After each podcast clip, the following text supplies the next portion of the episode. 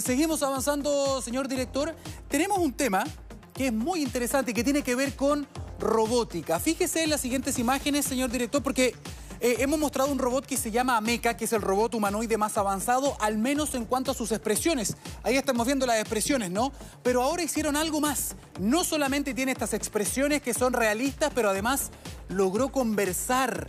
¿Está pensando o no? ¿Quiere saber qué dijo este robot, el más avanzado del mundo? Vamos a hacer una pausa y se lo mostramos a la vuelta.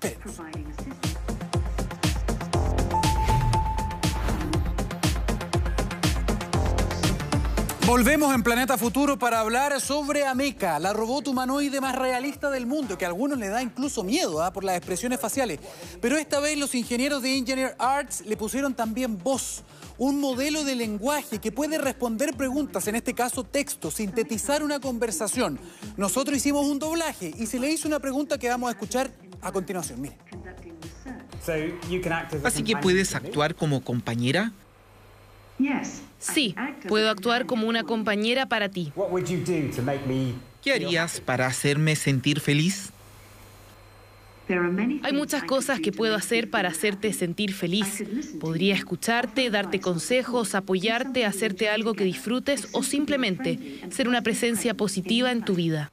Varias personas conversaron con Ameca y otro de los científicos que estaba leyendo un libro que se llama Yo Robot de Isaac Asimov le preguntó algo y Ameca le dijo, oye, ¿estás leyendo ese libro? Y le preguntaron por el tema de los robots y dominar el mundo, dominar a los seres humanos, como las películas, ¿no?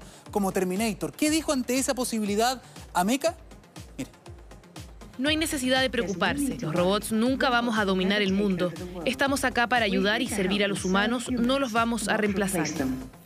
Ahora pongamos la pelota al piso. Da la impresión, por las expresiones que hace Ameca en su rostro, que tiene un montón de motores, por la inteligencia artificial y por este nuevo sistema en el que puede hablar, de que estuviera pensando, de que estuviera realmente consciente. Le preguntamos a un especialista justamente en robótica, ¿está pensando cómo responde las preguntas en tan poco tiempo? Escuche la explicación. Es justamente lo que estamos viendo en Ameca, el cual no está pensando, pero está simulando este comportamiento y lo más importante es que está respondiendo coherentemente a las preguntas que se realizan. Ahora, notamos que hay cierto delay o cierta demora y esto es normal ya que el robot tiene que generar toda la respuesta, todo el párrafo antes de que comience a hablar. Bien, vamos a cambiar completamente de tema y vea por favor la siguiente imagen porque se ha viralizado en redes sociales.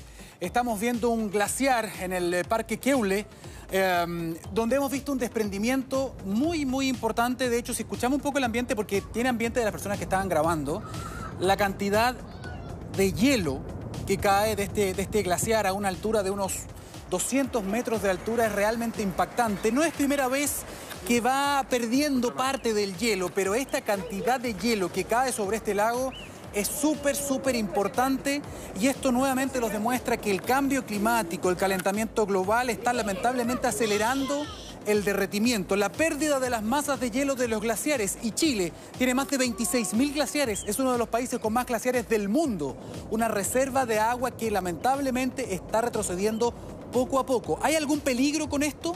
Así, inmediato le preguntamos a un científico, escuche.